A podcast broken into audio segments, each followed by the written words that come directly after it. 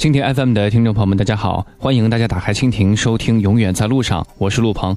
如果您喜欢我的节目，可以在蜻蜓当中点击收藏，就可以想听就听；或者呢，在新浪微博当中搜索主播陆鹏，加微的那个就是我了。在微博中，你也可以分享你的旅游故事。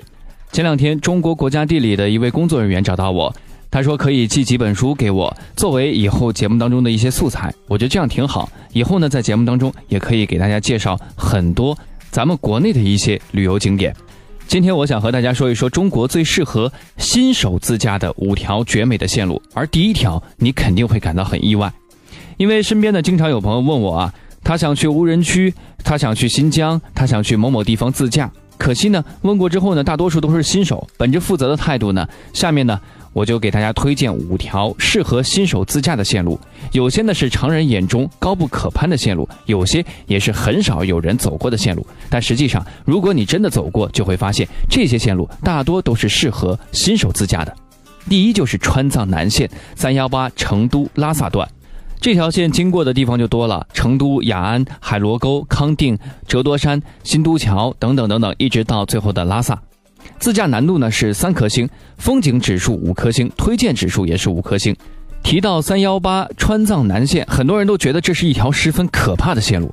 事实上，只要不是雨季，只要不遇到塌方，这条线路应该是目前适合大多数新人自驾的一条线路。有人担心啊，高原上轿车能否通过？以往呢，通麦、天险等几个地方呢，确实有着不小的危险，路况也比较难走。但现在随着隧道的开通，川藏南线的难度已经是越来越小。当然了，川藏南线的风光呢，也绝对是不用多说的：海螺沟、康定、新都桥、稻城亚丁、然乌湖、米堆冰川、林芝、拉萨等等美景。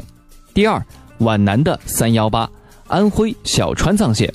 自驾难度两颗星，风景指数三颗星，推荐指数三颗星。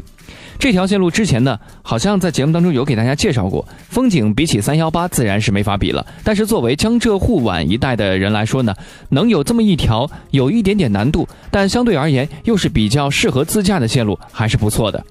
如果你是周末休闲游，到时候呢，你可以带上全家老小到月亮湾吃吃烧烤啊，呃，越野野，当然呢，也是一个不错的选择。第三。阿尔山到满洲里到漠河，自驾难度两颗星，风景指数五颗星，推荐指数四颗星。如果你要问八月份最适合去哪儿，这条线路无疑是最适合新手自驾的。毕竟在西藏、四川，八月份依然还是雨季，冒着塌方泥石流的危险，倒不如在呼伦贝尔最好的时光去草原感受一番。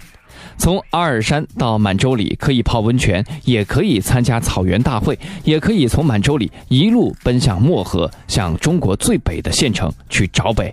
第四，摩汉口岸到老挝万象，原本呢可以是到泰国的，自驾难度三颗星，风景指数三颗星，推荐指数三颗星。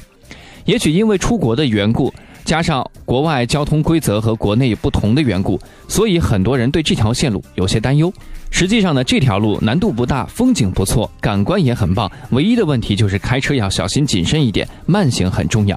当然，自从前段时间呢泰国出台了相关政策的时候呢，想从西双版纳到曼谷就变得有点复杂了。但是不复杂的是，你可以从西双版纳一路出发，沿着磨汉口岸，最终到达老挝的万象。老挝很乱，不用担心，云南的车呢进出老挝呢，比你去香港、澳门还要简单。第五。张北草原自驾难度一颗星，风景指数四颗星，推荐指数三颗星。张北草原也算是最近比较热的一条线路了。如果论难度，这条线路绝对适合新手。八月份草长得茂盛的时候呢，自驾起来也算不错。只不过唯一的时候呢，就是节假日或者是最适合去的时候，人特别多，经常会发生堵车的现象。